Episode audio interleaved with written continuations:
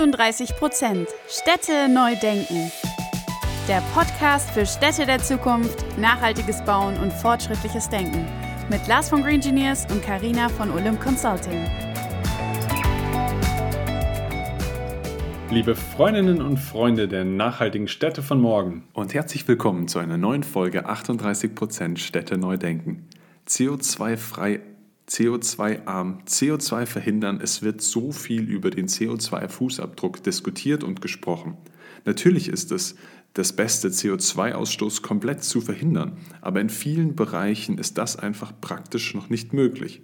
Daher ist es sehr wichtig, auch externe Kompensationsmaßnahmen durchführen zu können. Allerdings gibt es hier auch viele schwarze Schafe. Wie es aber wirklich geht, CO2 dauerhaft zu binden und zu kompensieren, das erfahren wir heute von Paul Bletsch. Er ist Mitgründer und Geschäftsführer der Greenkeeper GmbH. Bleibt also dran, nehmt Wissen auf und bindet es langfristig in euren Köpfen. Und los geht's. Ja, herzlich willkommen in unserem Podcast, Paul, und schön, dass du heute da bist. Ja, herzlich willkommen. Sehr schön. Grüß dich auch von meiner Seite, Paul. Wir kennen uns schon ein bisschen, aber erzähl uns gerne mal und allen, die jetzt zuhören, was machst du eigentlich und was macht Greenkeeper? Vielen Dank für die Frage. Äh, mein Name ist Paul Pletsch. Ich habe mit meinem Geschäftspartner Frank Hartmann vor drei Monaten die Greenkeeper GmbH gegründet, um unseren Kunden eine dauerhafte CO2-Speicherung als Emissionsausgleich anzubieten und damit die, den Erhalt und den Ausbau von Wäldern weltweit zu finanzieren. Klingt erstmal nach einer sehr, sehr spannenden und wichtigen Mission, die ihr da habt. Äh, erzähl uns doch gerne mal so ein bisschen, was bedeutet es denn jetzt konkret, CO2 zu kompensieren und wie schafft ihr es, das sicher zu binden? Emissionsausgleich bedeutet, die Emissionen, die ich nicht in meinem Unternehmen reduzieren kann, durch CO2-Zertifikate auszugleichen. Da gibt es drei verschiedene Varianten. Es gibt einerseits Emissionsrechte, die mir die Erlaubnis geben, eine Tonne CO2 auszustoßen. Dann gibt es die aktuell am Markt verfügbaren CO2-Zertifikate, die durch Projekte wie Photovoltaik- oder Windparkanlagen eine Tonne CO2 eingespart haben. Unser Ansatz geht in die andere Richtung. Unser Zertifikat entsteht erst, wenn eine Tonne CO2 dauerhaft gespeichert wurde. Bei uns ist das in Form von Wäldern. Und unser Ziel ist es, weltweit 205 Milliarden Tonnen in Wäldern und Holzprodukten langfristig zu speichern. Das basiert alles auf Studien der ETH Zürich und die Bindung erfolgt über ein Kreislaufsystem. Das heißt, Greenkeeper ersetzt die Verluste des Waldes durch nachhaltige Bewirtschaftung, aber auch durch Waldbrände in gleicher Menge durch Holzrecycling und Pflanzenkohle. Wir versuchen da zwei, drei Themen zusammen zu kombinieren, weil wir uns sicher sind, dass es in Zukunft äh, ganz wichtig sein wird, Holzprodukte auch längerfristig zu nutzen und auch nur der CO2-Speicher des Holzes in unseren Holzgebäuden langfristig so da sein kann, wenn wir es nicht thermisch verwerten. Pflanzenkohle dient dazu, die Bodenverbesserung einerseits darzustellen im Wald selber, die, äh, die, das Pflanzenwachstum anzuregen, aber auch die Wasserspeicherfähigkeit, was heute bei den ganzen Starkregenereignissen immer wichtiger ist, äh, zu fördern. Und das können wir alles mit unserem Kreislaufsystem abdecken. Absolut spannend. Äh, wie bist du auf die Idee gekommen und was ist eigentlich dein Hintergrund? Wie kommt man dazu zu sagen, man beschäftigt sich so viel und detailliert mit dem Thema Wald?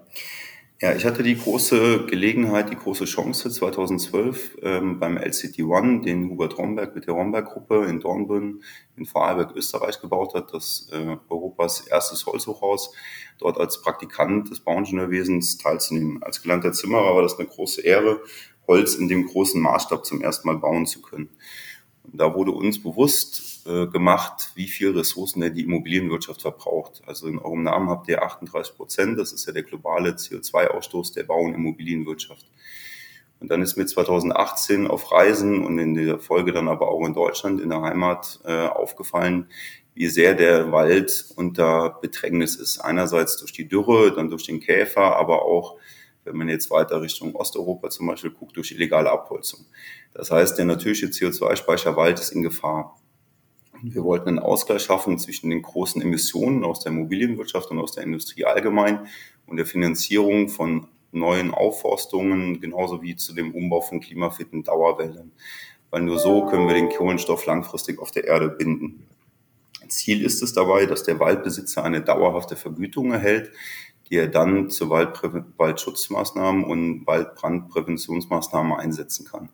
Bisher ist das Problem, dass der Waldbesitzer nur einmal Geld verdient, in dem Moment, wo er den Baum fällt und verkauft.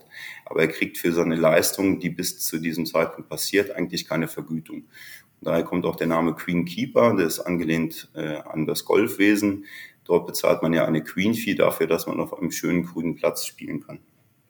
Jetzt habe ich auch noch gehört, dass ihr irgendwo den ersten Platz gemacht habt mit der Vision 360 Grad Resources. Was ist das und wo habt ihr da den ersten Platz gemacht? Ja, es gibt ganz interessante Studien dazu. Äh, weltweit war der Markt für den freiwilligen Emissionshandel letztes Jahr bei einer Milliarde. Das ist für den weltweiten Markt noch relativ wenig. Man geht aber davon aus in Studien, dass der 2030 zwischen 5 und 50 Milliarden, das ist eine breite Spanne, aber ein massives Wachstum generiert. Was sich gerade verändert ist durch die ESG-Regularik, wird, wird das Bewusstsein in Unternehmen geschärft, wie viel Emissionen verursache ich eigentlich, was gibt es für Möglichkeiten, diese Emissionen zu reduzieren. Und die ersten Kunden von uns sagen dann, okay, die Emissionen, die ich nicht reduzieren kann, die einfach aufgrund von gewissen Fahrtwegen, gewissen Aktivitäten meines Unternehmens oder Produktionsprozessen entstehen, die möchte ich aber gerne gut ausgleichen und da einen verlässlichen Speicher für haben. Verstanden, okay. Ich finde euren Namen generell auch ganz cool. ähm, wie groß schätzt du denn den aktuellen Markt oder auch generell den Bedarf von CO2-Kompensation und Bindung ein? Und was würdest du sagen, verändert sich da gerade? Weil ich in meiner Bubble habe das Gefühl, ja, jeder beschäftigt, beschäftigt sich damit gerade, aber bin mal gespannt, wie du das Ganze gerade siehst. Ja, ähm, ich bin äh, neben der Tätigkeit als Geschäftsführer für Greenkeeper auch als Holzbauberater und Nachhaltigkeitsberater in der Immobilienwirtschaft unterwegs und hatte da die Chance, ein Nachhaltigkeitskonzept für die internationale Bauausstellung Projekt Capsule in Leinfelden-Echterdingen zu schreiben. Und das Ziel ist eine ganzheitliche Nachhaltigkeit. Das heißt, wir wollen unseren Kindern und Enkeln die gleichen Ressourcen zur Verfügung stellen, die wir heute benutzen. Das fängt an, dass wir die genaue Menge, die wir verbaut haben in unserem Holzbau, es ist Holzdübelbau, also im ähm, Mehrgeschossbau, wieder durch Aufforstung ausgleichen, sodass quasi am Ende der Lebensnutzung unseren Kindern oder Enkeln dann in dem Falle wieder die gleichen Holzmassen zum Verbauen zur Verfügung stellen. Zweitens wird der Ausgleich der grauen Emissionen, die bei der Herstellung auch im Holzbau und durch den Transport entstehen, durch unsere Greenfeed-Zertifikate ausgeglichen. Und im dritten Schritt versucht man die Betriebsemissionen, die so ein Gebäude hat oder die das Quartier als Gesamtes hat, inklusive Bewohnern, in einem nahegelegenen Projektwald zu kompensieren, sodass man jährlich auf Netto Null rauskommt. Ziel ist, dass man den Klimaschutz lesbar und lebbar macht für die Bevölkerung und so auch wieder einen Bezug zur Natur herstellt. Und da sind wir jetzt in ganz engem Austausch auch mit der Stadt, um dort standortnah einen Projektwald zu initiieren. Und ganz wichtig zum Schluss, werden wir die Verantwortung übernehmen als Bauunternehmer oder Projektentwickler, dass wir die Holzbauteile, die verwendet worden sind, nachher wieder in Recyclingkreislauf überführen, sodass nicht die Neuproduktion im Vordergrund steht von diesen Holzbauprodukten, sondern die Weiterverwendung und so wieder mehr Ressourcen insgesamt zur Verfügung stehen. Das hast du schon mal einen ganz guten Rundumblick äh, gegeben, was ihr so macht. Äh, du hast eingangs erwähnt, ihr seid noch ein relativ junges Unternehmen. Das heißt, ähm, bei meiner folgenden Frage gleich, was äh, eure nächsten Steps sind in der Zukunft, hast du bestimmt noch einiges ähm, ja auf der Agenda oder auf eurem Plan. Nimm uns da gerne mal so ein bisschen mit. Was habt ihr geplant und was können wir von euch so in der nächsten Zeit auch sehen?